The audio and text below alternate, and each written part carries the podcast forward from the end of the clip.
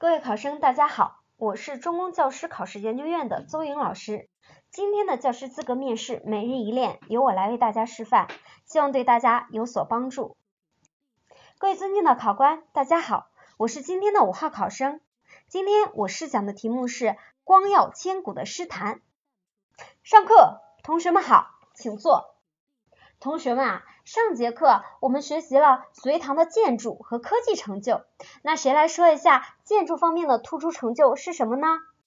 嗯，好，这位同学你来说一下。哎，好，请坐。他说呀，在这一时期建筑方面最突出的成就呢，就是李春和他所设计修建的赵州桥。那赵州桥啊，它是世界上现存最古老的一座石拱桥，比欧洲啊要早七百多年。同学们啊，一定要记住它的历史地位。那谁来说一下，在科技方面的突出成就是什么呢？哎，好，这边这位同学你来说一下。嗯，好，请坐。他说啊，在这一时期科技方面最突出的成就啊，就是印刷术。那印刷术啊，它不仅促进了文化的传播，而且啊，也推动了世界文明的进程。好，看来同学们啊，对于基础知识掌握的呀都很扎实。其实啊，在隋唐时期，除了建筑和科技成就之外啊，隋唐时期的文化更是光耀千古。那下面啊，我们就一起来学习光耀千古的诗坛。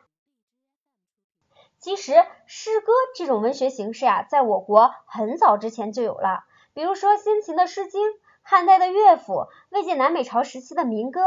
这些啊都是诗歌的主要成就。那大家想一下，为什么到了隋唐时期，我们要把它冠以光耀千古的说法呢？哎，好，这位同学，来你来回答一下。嗯，好，请坐。这位同学他说啊，因为到了唐朝，诗歌的发展已经达到了高度成熟的黄金时期，而且啊，在唐朝诗歌的成就也是非常巨大的。哎，这位同学啊，他的答题思路非常的准确。那唐朝啊，它在不到三百年的时间里留存下来的诗歌啊，有将近五万首，而且啊，它题材内容也很广泛，而且著名的诗人呀，也是人才辈出。那唐朝的诗歌呀，它不仅是唐代文学的百花之冠，在我国的文学史，甚至世界的文学史上，它也占有非常重要的地位。那下面啊，老师再给大家提一个问题，那就是诗歌的黄金时期为什么会出现在隋唐时期呢？哎，下面请同学们以历史小组为单位进行五分钟的讨论，之后啊，派小组代表来进行发言。好，开始。哎，时间到。哎，刚才啊，我看同学们讨论的都非常的激烈，那哪个小组代表先发言啊？哎，好，来，第五小组代表你来说一下。嗯，好，请坐。哎，这位同学说呀，隋唐时期结束了魏晋南北朝以来分裂割据的局面，国家实现了统一，而且啊，政治统治呢也是比较清明的。那同时呀，还修建了隋唐大运河，这样一来，交通发达，促进了经济的繁荣。同时啊，在民族关系上也出现了融合的局面。哎，中外的经济文化交流啊，也非常的频繁。这样一来啊，就为我国唐诗文化的繁荣发展提供了非常有利的条件。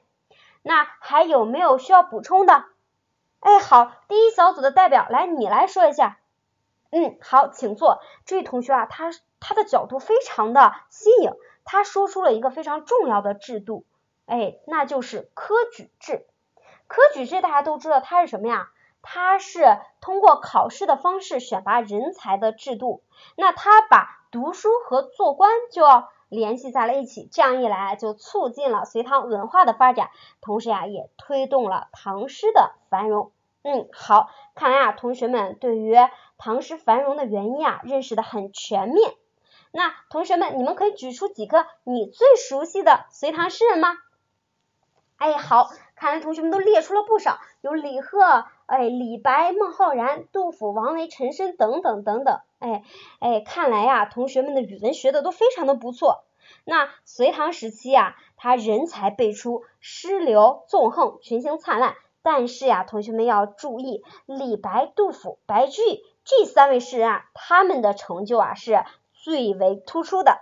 那上节课啊，老师布置同学们课后收集这三位诗人的信息。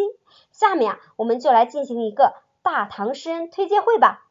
哎，好，举手最高的这位同学，来，你来上来给同学们讲一下吧。嗯，好，请回。这位同学啊，他的故事讲的非常的生动。那在这里啊，老师要求大家要注意，这几位诗人啊，他们生活在隋唐时期不同的时代里，因为创作背景不同，所以说他们诗歌的特点啊，也都非常的有个性。那同学们，我们一起来看一下《幻灯片》。这个《幻灯片》啊，就是他们的代表作。哎，同学们一起欣赏一下他们的诗歌，并且啊。总结出他们诗歌的特点。哎，好，这位同学，来，你来概括一下李白诗歌的特点。嗯，好，请坐。他说啊，李白他生活在盛唐时期，那在这时期呢，政治、经济、文化都非常的繁荣。所以说啊，李白诗歌的主要特点呢，就是豪迈奔放，而且啊又清新飘逸，同时想象力也很丰富。所以说啊，李白又被称为诗仙。那他的主要代表作呢，有《朝发白帝城》《望庐山瀑布》等等。好，来第三排的这位同学，你来概括一下杜甫诗歌的特点。